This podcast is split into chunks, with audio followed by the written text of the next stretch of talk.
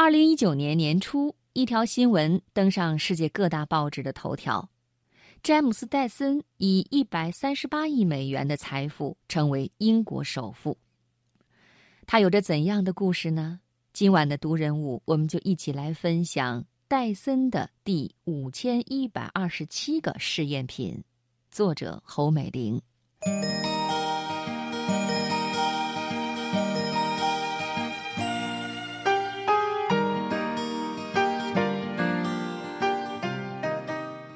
孩童时期，戴森就喜欢动手拆装东西，玩具、家电、餐具，凡是能拆开的。他都要试着拆拆装装。考入英国皇家艺术学院攻读设计专业时，戴森的动手能力更强了。海上卡车、运输船的设计让他一举荣获爱丁堡公爵特别奖。毕业后，戴森设计的球轮推车荣获建筑创新奖。这个设计有效地解决了三轮车容易卡在沟渠的缺点。从而成为工地上的新宠。结婚后的戴森是一位居家好男人。这天，吸尘器又一次罢工，戴森跑去找经销商处理问题。对此，经销商早已见怪不怪，冷漠地回答：“收尘袋堵塞了，再换上新的就是了。”说完，拿出几款收尘袋供戴森选择。戴森很生气。下决心要改造出一款无袋吸尘器，画图、设计、测试，戴森的试验品做了一个又一个，结果无一例外都失败了。试验影响了公司的效益，几位股东于是联手抵制戴森。无奈之下，戴森只好卖掉股份，辞职回家，没有收入，而购买试验材料需要大量的支出。妻子的薪水又很微薄，戴森感到很愧疚。一年后，家庭财务状况亮起了红灯。为了继续试验，妻子以房产做抵押，为戴森申请到了一笔银行贷款。全家人搬到一处老旧的农舍中生活。又过了两年，第五千一百二十六个试验品宣告失败的那天，乌云密布。戴森沮丧地走在郊外，一只知更鸟嗖的一声从他头顶飞过，停在木材加工厂约五米高的分离器顶部。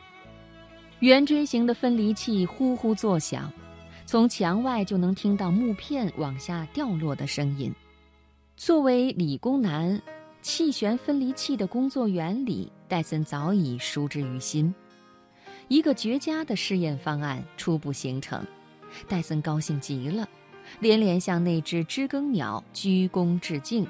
此刻的天空云开雾散。第二天，第五千一百二十七个试验品组装完工，戴森小心翼翼地将这款小型离心力除尘气旋马达安装在吸尘器上。地上抛洒了用来进行验证的石子、棉絮和头发，它们毫无例外地被吸尘器吞进肚子。哇！戴森一边欢呼，一边寻找可以吸进去的东西。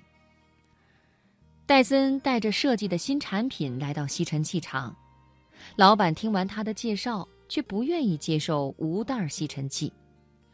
戴森只好带着样机来到日本。经过试销，无袋吸尘器备受日本用户的喜爱。见此情景，戴森打道回府，再次向英国市场推广。这次戴森没有贸然出手，而是对产品做了多处改进。经过调查，戴森发现，很多英国男人都像自己一样有做家务的习惯。于是，除了在高档电器经销处投放产品之外，戴森还将无袋吸尘器放在时尚品牌男装店销售。三个月后，男装店里的无袋吸尘器销售量惊人，很多男士对无袋吸尘器的粉红色喜爱有加，对它变形金刚一样的外形赞不绝口。更换大小不同的吸头，更是让男人们乐此不疲，似乎回到了童年。尽管价格不菲，戴森的吸尘器还是快速占领了英国市场，并且成功地走进了白金汉宫。随后，又在瑞士、美国、加拿大和澳大利亚等国创下惊人的销售业绩。五袋吸尘器大获成功后，戴森没有止步，他将大部分资金投入新技术研究中。无论外形、设计理念还是智能化，戴森的产品都在向传统挑战。脑洞大开的方式让同行顶礼膜拜。不用热风的烘手机，无扇叶电风扇，甜甜圈电吹风，自动缠绕卷发棒等等，戴森的每一款产品都能让人连连称赞。